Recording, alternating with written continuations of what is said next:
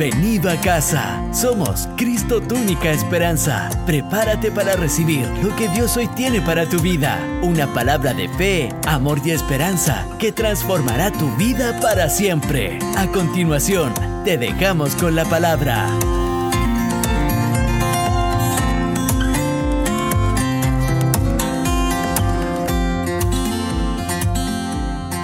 Hoy día tengo el privilegio de poder compartir su palabra y me gustaría que me acompañaras a Isaías 40, 31 y yo lo voy a leer en la versión NTV y dice así, en cambio, los que confían en el Señor encontrarán nuevas fuerzas, volarán alto como con alas de águila, correrán y no se cansarán. Puedes orar con nosotros.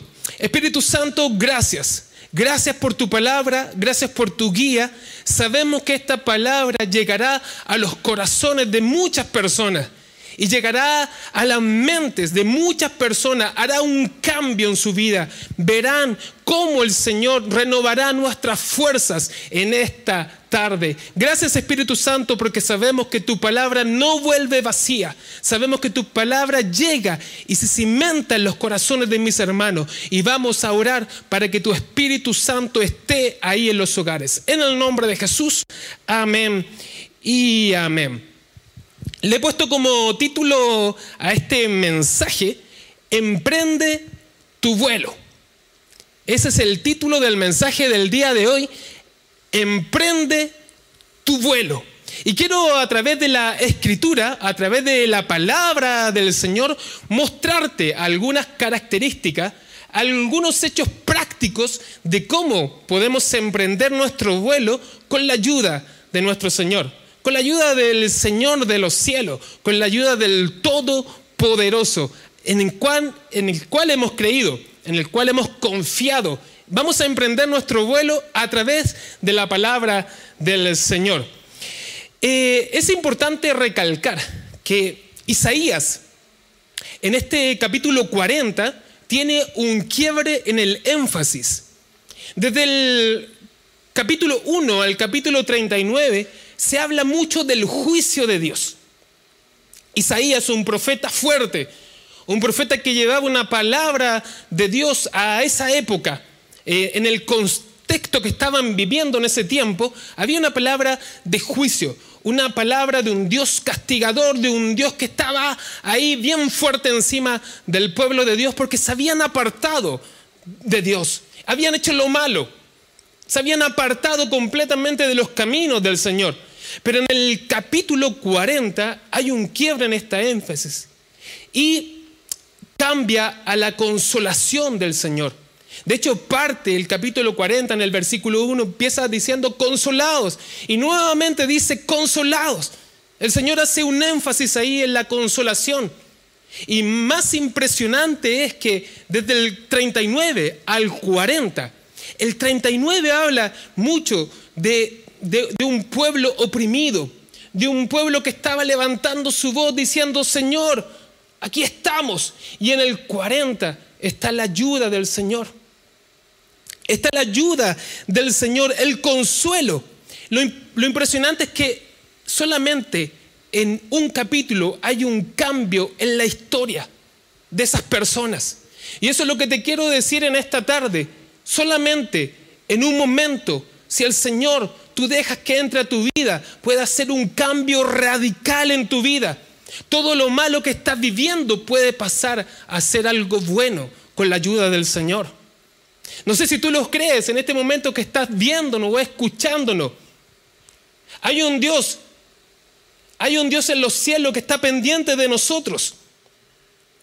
De hecho, yo noté esto aquí dice más, los imperativos que cambian en el grupo de las palabras de consolación. De hecho, tres veces se habla en el capítulo 40, los versículos 3, 6 y 9. ¿Sabes para qué?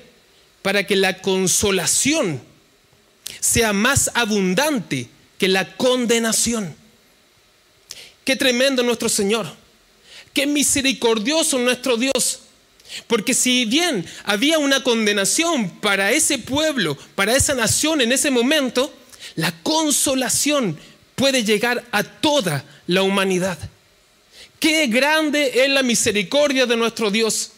Y, eso es lo que me entusiasma, me anima en saber que si bien hay un Dios que va a estar ahí pendiente de nosotros y que nos tiene que castigar cuando nos salimos del camino, cuando nos apartamos de Él, pero también nuestro mismo Dios es un Dios de amor, es un Dios de consuelo para tu vida. Y yo no sé si en este momento cuando estás escuchando estás diciendo, pero es que yo he hecho lo malo. Y yo estoy haciendo lo malo en este momento y estoy apartado de Dios. Y, mi vida natural me lleva a hacer cosas que no quiero hacer. Y, y, lo intento, pero no lo logro y sigo haciendo lo malo. Pero déjame decirte que el Dios de los cielos, el Dios de amor, el Dios que tiene cuidado de nosotros, este Dios que cambia la perspectiva y no solamente que ya está arriba en los cielos, sino que lo podemos llamar Padre amado, papito mío. Ese es el Dios que puede cambiar el rumbo de tu vida. Si tú dejas que Él entre en tu casa, en tu corazón, en tu familia, si tú dejas que Él se apodere de tu hogar, Él puede hacer ese cambio glorioso en tu vida. En Isaías 40 del versículo 27 al 31 dice, Israel, pueblo de Jacob, ¿por qué te quejas? ¿Por qué dices, el Señor no se da cuenta de mi situación? Dios no se interesa por mí. Déjamelo porfa en el 27. Yo creo que muchos se pueden sentir identificados en este momento porque a veces nos pasa esto y empezamos a decirle al Señor, y, empezamos a especular en nuestros pensamientos, en nuestra mente, diciendo, Señor, ¿por qué no te fijas en mí? ¿Por qué me has dejado solo? ¿Por qué me has desamparado? Y de hecho aquí Isaías empieza diciendo esas palabras. No sabemos a quién, pero sí lo que sabemos que lo deja escrito para nuestra enseñanza, diciendo, ¿por, ¿por qué dices el Señor no se da cuenta de mi situación. Dios no se interesa por mí. ¿Por qué tú piensas que el Señor no está interesado en ti?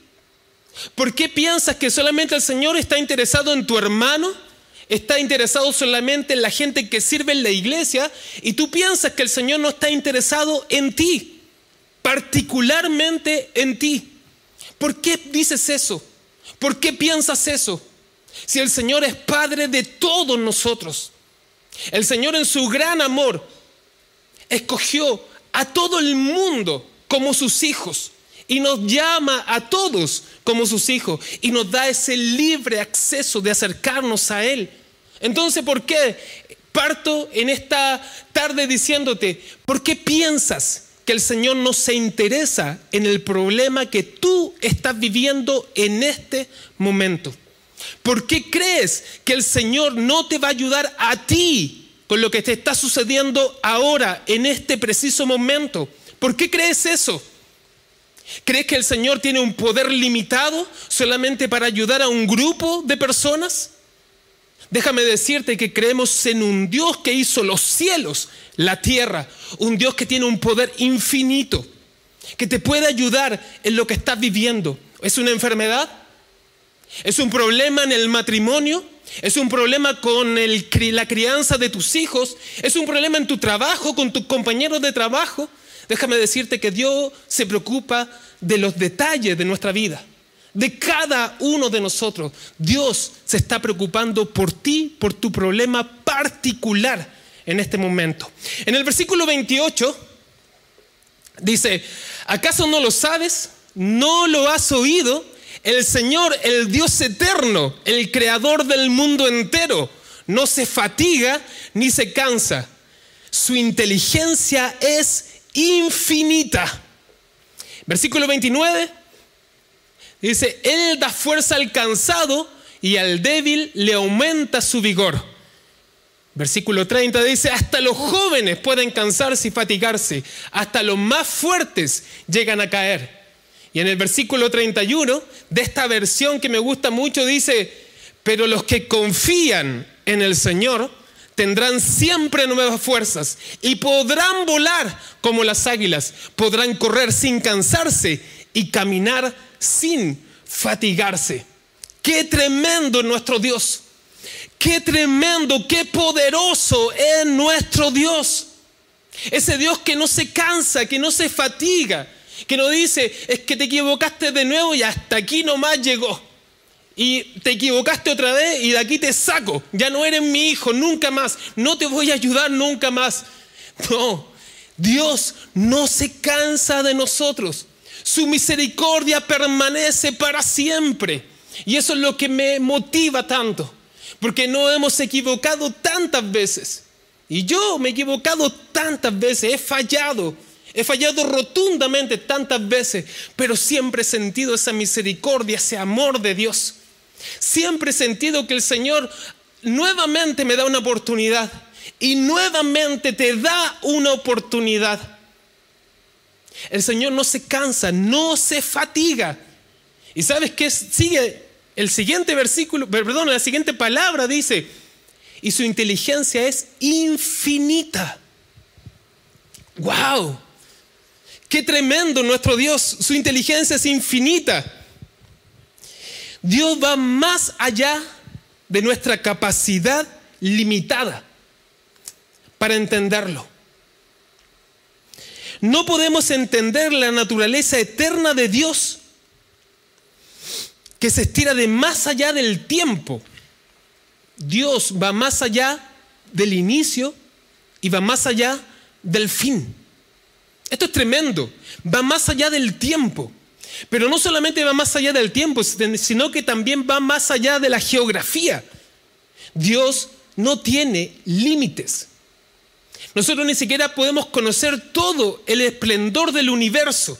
Ni siquiera sabemos hasta dónde existe el universo. Y tampoco podemos entender hasta lo más pequeño de los átomos. Imagínate cómo es Dios. Desde lo más pequeño hasta lo más grande, Dios lo creó todo. Dios no tiene principio, Dios no tiene fin. Dios creó los cielos, Dios creó la tierra.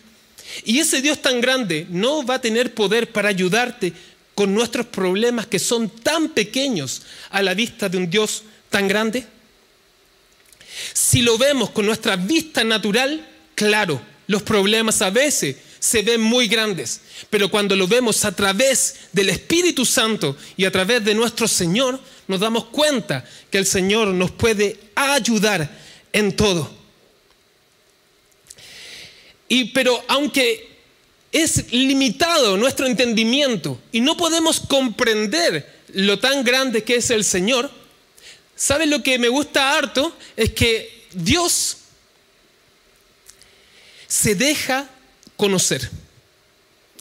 Mira, recién te acabo de decir que Dios es muy grande, que ni siquiera podemos entenderlo, pero lo, pero lo glorioso de nuestro Señor es que Él se deja conocer. Él quiere que tú lo conozcas. Él quiere acercarse a ti y Él quiere que nosotros nos acerquemos a Él. No lo vamos a poder entender completamente todo porque nuestra mente limitada no va a alcanzar a entender todo lo que el Señor es en su majestad. Pero sí podemos conocerlo. Sí podemos acercarnos a Dios. Sí tú puedes acercarte a Dios y Él deja ese libre acceso para que te acerques a Él.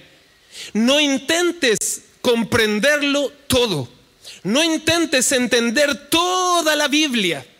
No intentes entender cada uno de los versículos de las cosas que dicen. Acércate a Dios. Conoce a Dios.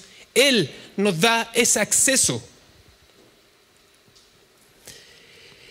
Los que confían en su fuerza, y esto quiero decírtelo así bien claro, los que confían en su fuerza tienen recursos limitados. Los que confían en su fuerza tienen recursos limitados, pero los que confían en el Señor tienen acceso a recursos ilimitados. Qué tremendo. Si tú confías en tu fuerza, en lo que puedes hacer, hay límites, hay techos, hay barreras y hay cosas que no vas a poder pasar. Pero si tú confías en el Señor, así como dice su palabra, déjame decirte algo, hay acceso a recursos ilimitados. ¿Qué tipo de acceso? Vas a volar como las águilas, vas a correr sin cansarte, vas a caminar sin fatigarse. Acceso a recursos ilimitados. Yo quiero hablar en esta, en esta tarde de la familia. De hecho, el pastor en su predicación de la mañana habló de los hermanos y habló de Caín y Abel. Y yo quiero hablar un, un poco sobre la familia, sobre el núcleo familiar. Y en este emprender el vuelo quiero tocar tres puntos y quiero partir diciendo el despegue, cómo partimos nuestra vida, cómo emprendemos este vuelo, cómo parte este despegue. El despegue es muy complejo. El despegue es difícil.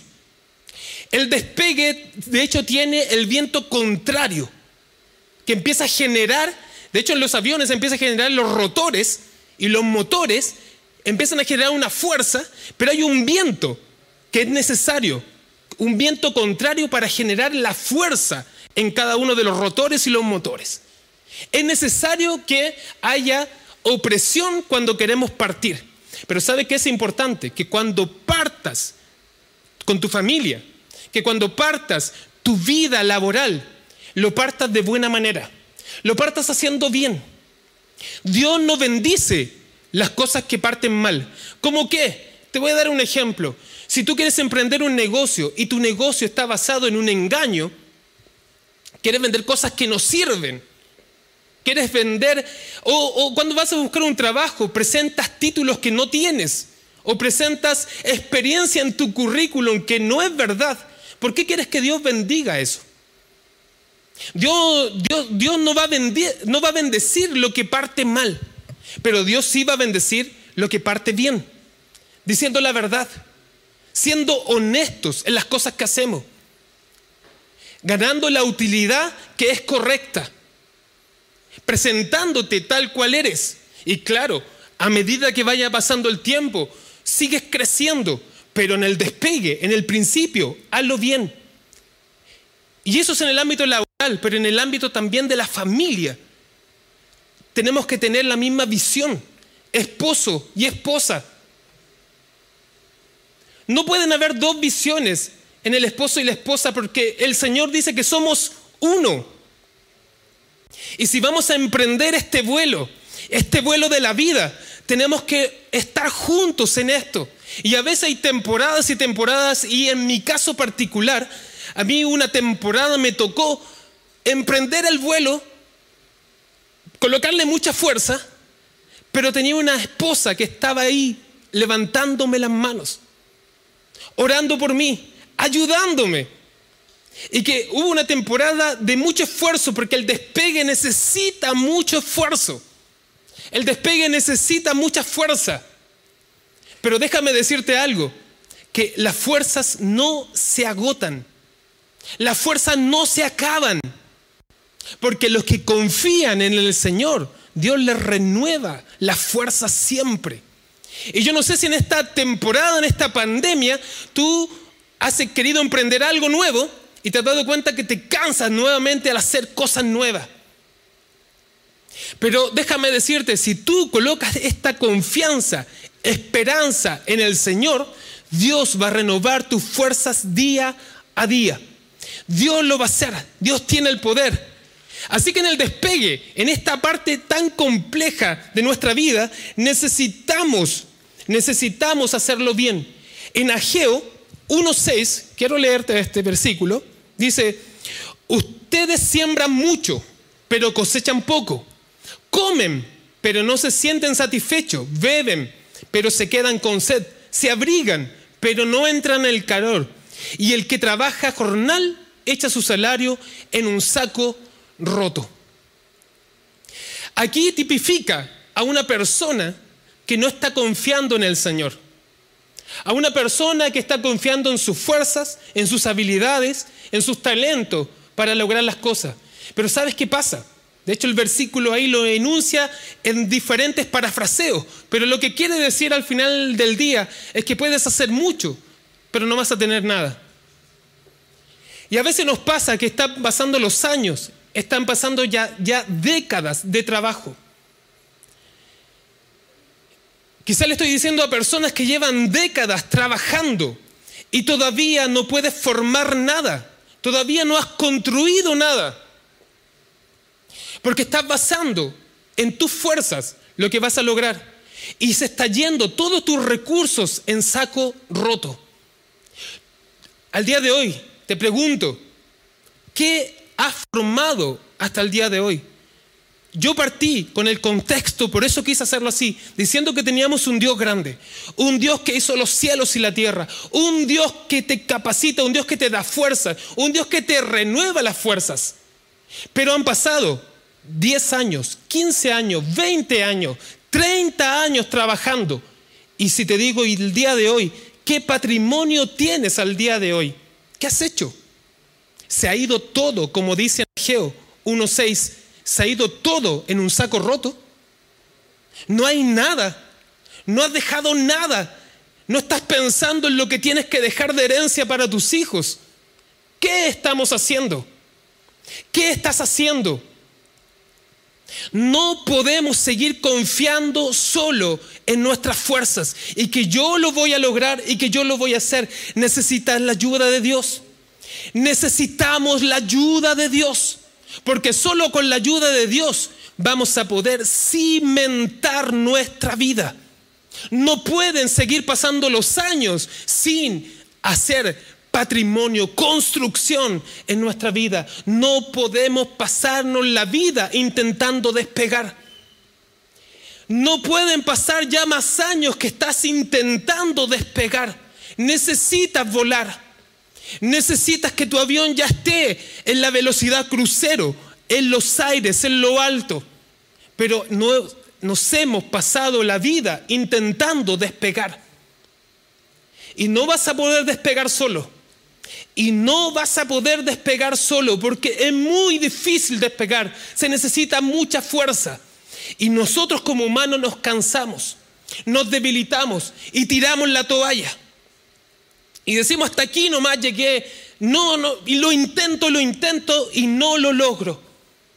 Pero si colocas tu confianza, tu esperanza en el Señor y colocas ese empuje, pero con, creyendo claramente que el que te bendice es Dios, Dios te va a renovar las fuerzas y vas a poder tener un despegue tremendo y vas a poder volar como las águilas. La vida laboral no puede mantener la vida familiar. La vida laboral no puede mantener la vida familiar. Es la familia lo que mantiene la vida laboral. Es que me dedico a trabajar muchas horas para llevar el pan a mi casa. Y no llego nunca a mi casa. Pero déjame decirte que vas a acumular un poco de riqueza, pero tu hogar se puede destruir. ¿Y para qué? ¿Para qué vamos a acumular si el hogar se destruye? O al revés, hay personas que dicen, no, es que yo paso muchas horas con mi familia, pero no te esfuerzas en el trabajo y no llevas lo necesario para tu familia. Y aquí es donde llega el punto de poder equilibrar las cosas. Equilibrar. ¿Y quién nos da la sabiduría para hacer esto? Solo Dios. Solo Dios. Esto no, no se enseña en la universidad. No se enseña el equilibrio, sino que la universidad te enseña a empujar, a empujar, a empujar, a empujar, a ser el mejor con todo para adelante. Pero no te enseñan el equilibrio del hogar con el trabajo. Y esto te lo enseña el Señor a través del Espíritu Santo. ¿Cómo equilibramos? ¿Cómo no nos destruimos el lomo? Que el Señor renueve tus fuerzas. Que el Señor te haga correr y de hecho el pastor en la mañana en su predicación decía, crece la cizaña y crece el trigo. Y también en otro versículo habla de que ni siquiera podemos correr con los que andan a caballo. Y a veces nos estamos siempre enfocando en el otro y enfocándonos que ese sí crece, que ese sí avanza y que el malo crece y que por qué ese compañero de trabajo se pudo comprar, no sé, la casa o lo que sea. Pero ¿por qué no te enfocas en lo que el Señor nos ha dado a ti y a mí? que nos ha dado nuevas fuerzas. Y que puedes correr con los que van a caballo. Y que le vas a ganar. Pero no por ti, sino porque hay un poder dentro de nosotros que nos lleva ahí mucho más allá. Que la cizaña va a seguir creciendo, pero nosotros como trigo vamos a crecer más. Yo no sé, los que están escuchando en esta y viéndonos en esta tarde, diciendo, no te enfoques en el otro, enfócate en lo que el Señor te ha dado, lo que el Señor ha puesto en tu vida. Y escríbeme ahí, yo quiero volar. Escribe en las plataformas en este momento, yo quiero volar, yo quiero volar. Y lo vamos a hacer con las fuerzas de nuestro Señor Jesucristo. Vuelo en las alturas, una siguiente etapa en nuestra vida. No, como dije recién, no nos podemos pasar la vida intentando despegar. No te puedes pasar décadas intentando despegar. Necesitas llegar a volar. Pero para volar necesitas que el Señor sea el capitán en tu vida. Y cuando ya estamos volando, cuando ya el Señor, a través de su ayuda, a través de su Espíritu Santo, podemos estar volando en esta vida. Y ya hemos alcanzado algunas cosas, nuestra familia ya está más estable, es el momento preciso para enseñarle a nuestros hijos de dónde viene la bendición.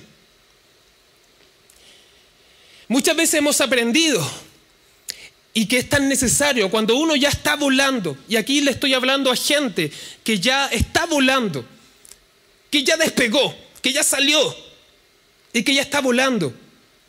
Pero necesitamos siempre ese cable a tierra, el entender. Y a veces hay cable a tierra que tenemos nosotros de dónde venimos.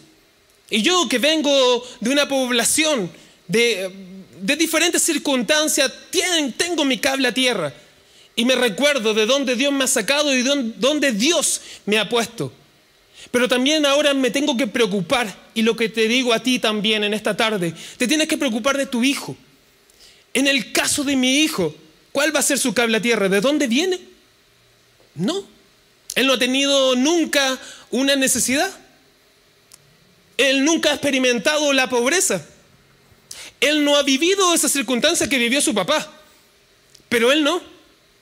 Él está en los mejores colegios, tiene lo mejor porque Dios ha sido bueno con nosotros. Pero ¿qué le vamos a enseñar? ¿A colocar sus ojos en las cosas materiales o a colocar sus ojos en el Dios de los cielos que proveyó todo? Te quiero decir esto, el que está volando en este momento, tienes que tener tiempo con tu hijo y esos tiempos de calidad de conversación, de decirle, esto que tenemos, esta casa donde vives, el auto en el que te mueves, el colegio donde estás, todo ha sido por la gracia de Dios. Tenemos que recordárselo. Su cable a tierra no va a ser la pobreza. Ese, es el mío, ese es el de muchas generaciones. Nuestra generación tiene ese cable a tierra, pero la nueva generación no puede ser el mismo cable a tierra. El cable a tierra tiene que ser entender de dónde viene la bendición. Nuestros hijos no van a recordar todas las cosas que le hemos comprado o que le hemos regalado. Nuestros hijos no se van a acordar cuando sean grandes si le compraste todas las PlayStation del momento, sino que ellos se van a recordar de los consejos que le diste como papá, del tiempo que te sentaste a conversar con tu hijo a veces, cuando hay recursos, queremos resolver todo con los recursos. Y cuando no hay recursos, queremos resolverlo solamente diciendo que el papá manda en la casa. Pero déjame decirte algo. Así como nuestro Padre tiene tanta misericordia con nosotros y siempre está ahí para enseñarnos y para ayudarnos, nosotros como papá, con esa responsabilidad con nuestros hijos, tenemos que tener tiempos para enseñarle y decirle, todo proviene de Dios. ¿Le has enseñado del diezmo de las ofrendas? Es que es muy chico todavía. No, tiene que aprender. ¿Le has enseñado a administrar los recursos que le estás dando? Es que es muy chico todavía. Tiene que aprender. La, la plata se puede ir así, de un momento a otro. Le puede haber dejado muchos recursos, pero se pueden ir de un momento a otro. Pero ¿sabes lo que no se va a ir nunca? Es la bendición de Dios en su vida. Se podrán equivocar. Y cuando pasen los años, quizás nuestros hijos van a tener sus propios desiertos y se podrán equivocar, pero ¿saben qué se van a acordar? Mi papá me dijo que aunque pasara el valle de la sombra y de la muerte, que no temiera. ¿Por qué? Porque el Señor iba a estar conmigo. Y yo quiero que eso recuerde mi hijo. No quiero que recuerde solamente cuánto le di. Y claro que lo voy a hacer. Y lo voy a seguir haciendo. Pero quiero que me recuerde como el papá que lo instruyó en los caminos del Señor. Y cuando fuere viejo, no se apartará de él. Porque va a saber que la provisión, que la bendición solo ha venido del Señor. Ahí, si puede escribir en este momento y diga, la bendición viene de Dios. Escriba ahí en las plataformas en este momento, la bendición viene de Dios.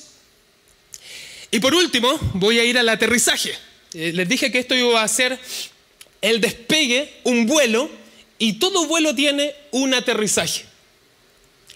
Y el aterrizaje es una parte importante de planear nuestra vida.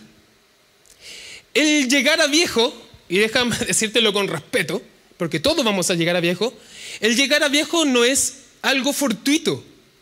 Oh, desperté y soy viejo. No, todos sabemos que vamos a llegar a viejo.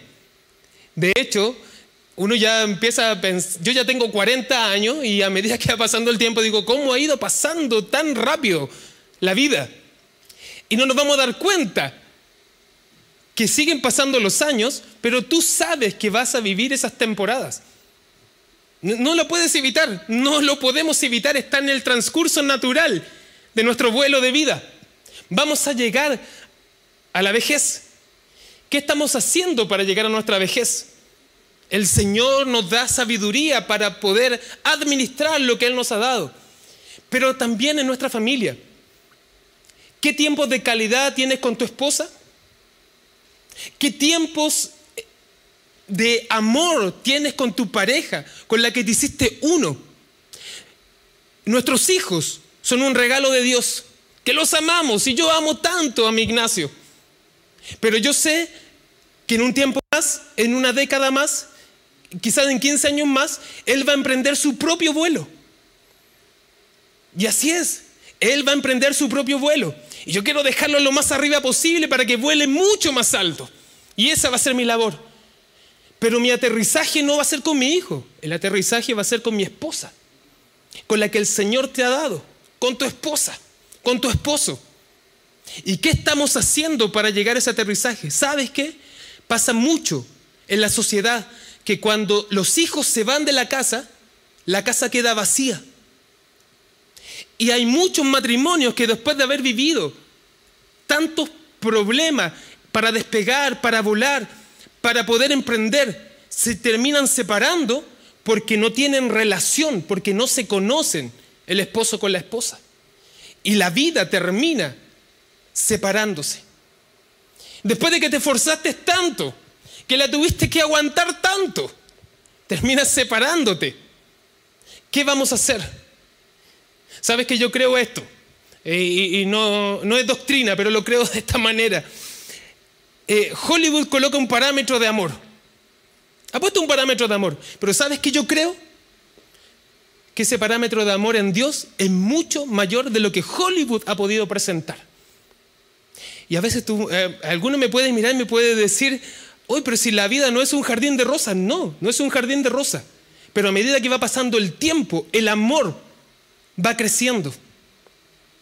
El amor tiene que ser mejor aún. Yo no quiero solamente, porque lo creo así, decido amar, pero ese decidir amar no significa que vas a aguantar las situaciones que estás viviendo. No, no.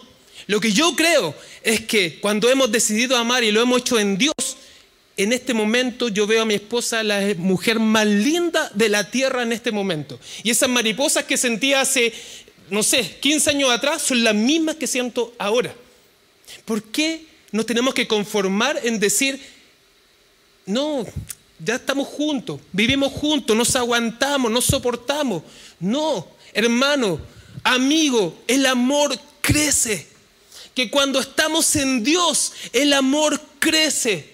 Queremos conversar, queremos tener intimidad. Y déjame decirte esto con mucho respeto, hasta la intimidad va mejorando.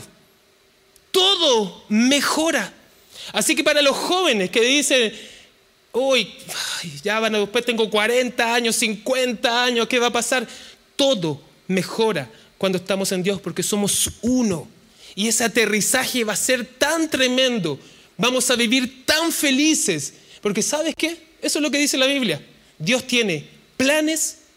Y escúchame bien, no dice plan, dice planes. Y eso es tremendo. Tiene planes de bien para todos sus hijos. Yo soy un hijo de Dios y quiero tener esto que el Señor ha hecho para nuestra vida. Así que no te conformes a que vives con tu esposa y que después que ya tienes 20, 30 años, es casi soportémonos. No, no es soportarse. El aterrizaje va a ser tremendo. El aterrizaje va a ser de lo mejor. Mm, en este momento, porque es el momento que estoy viviendo, a los 40 años, mi esposa, para mí, para mis ojos, es preciosa, es hermosa, es la mujer más linda de la tierra. Y el otro día con los jóvenes me preguntaban, nos preguntaban y a mí me causó mucho eh, de pensarlo, de decir la pregunta que me hacían. Me decía, en su familia, en su, en su matrimonio se refleja mucho amor. ¿Y sabes qué? No solamente queremos reflejarlo, sino que lo estamos viviendo. ¿Y sabes por qué lo hemos podido vivir? Porque hemos vivido temporadas muy difíciles y momentos muy complejos, pero hemos entendido que solamente con la ayuda de Dios no hemos podido unir hasta tal, hasta tal motivo, hasta tal situación que somos uno. Y eso es lo que el Señor quiere para ti, para tu familia, para tus hijos. Emprende tu vuelo. Emprende tu vuelo con la ayuda del Señor. En Isaías 40, 26 voy a pedirle a la banda que pueda pasar, por favor. En Isaías 40, 26 dice, alcen los ojos y miren a los cielos. ¿Quién ha creado todo esto? El que ordena la multitud de estrellas una por una y llama a cada una por su nombre. El Señor, el Dios Todopoderoso. Y déjame decírtelo de nuevo, el Señor, el Dios Todopoderoso él tiene cuidado de ti, así como se preocupa de cada una de las estrellas. Imagínate cómo se preocupa por nosotros. Así que si tienes un problema, una circunstancia que estás viviendo en este momento, el Señor tiene cuidado de ti y está pendiente de ti, de tu problema. Está pendiente de la situación que estás viviendo. El Señor tiene cuidado de ti, ese Dios tan grande, ese Dios que no tiene límites. Así que si confiamos en Él, y quiero terminar con este versículo en Isaías 40, 31, con el que empezamos. Y dice, pero los que confían en el Señor, ¿cuántos confían en el Señor en esta tarde? Escríbelo ahí en las redes. Yo confío en el Señor, pero los que confían en el Señor, deja decirte la promesa, tendrán siempre nuevas fuerzas. Tremendo tendrás siempre nuevas fuerzas. Vas a poder hacer todo lo que te empeñes a hacer. Te vas a levantar temprano por la mañana, vas a tener una mañana gloriosa, vas a tener una tarde que vas a seguir creando. No te vas a cansar, va a llegar la noche y vas cuando duermas vas a tener un descanso tan placentero que al próximo día te vas a levantar nuevamente para ir cimentando tu futuro. No te vas a cansar. Y si te estás cansando en este momento, confía en el Señor. Y si dices que ya no tienes fuerza y que no quieres nuevamente emprender el vuelo, confía en el Señor. El Señor te va a dar nuevas fuerzas. ¿Y para qué? ¿Sabes para qué? Para volar como las águilas. ¿Y dónde vuelan las águilas? En lo alto. En lo alto. En lo alto. El Señor no nos llamó a ser pollo, nos llamó a ser águilas, a volar en lo alto, no a estar con nuestra cabeza hacia, hacia abajo, sino que a volar alto. Y no, y no termina ahí, porque Dios es tremendo, es impresionante. Cuando entendemos a Dios, cuando conocemos a Dios, es impresionante. Podrán correr sin cansarse.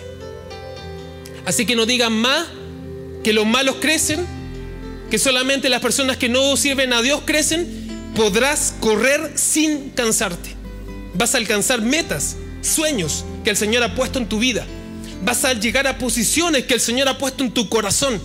Porque vas a correr, vas a correr, vas a correr, vas a correr. Y el Señor te va a dar esa fuerza ilimitada. Caminar sin fatigarse. Ese, es el Señor que servimos. Ese es el Dios que hemos creído. Ese es el Dios grande que te va a hacer correr, te va a hacer caminar y te va a hacer volar. Así que todo lo que estás pensando, coloca de tu parte porque el Señor va a hacer todo el resto. Solamente cuando se cuando se pega lo natural con lo divino es cuando se produce un milagro tremendo separado no puede pasar nada. Pero cuando lo natural se pega a lo divino, cuando lo divino de Dios llega a nuestra vida, cuando nuestro cuerpo de barro deja que el Espíritu Santo de Dios llene, llene nuestra vida, hay una fuerza tremenda para alcanzar todo. Y no solamente recursos, sino que una familia completamente feliz, plena, plena. No te estoy dando falsas esperanzas, sino que lo que te estoy diciendo es que en Dios podemos alcanzarlo todo. Y aunque tengamos problemas, los problemas en Dios se pasan mucho mejor que estando lejos de Dios. Así que no hay comparación. Lo mejor es, pégate a Dios, confía en Dios.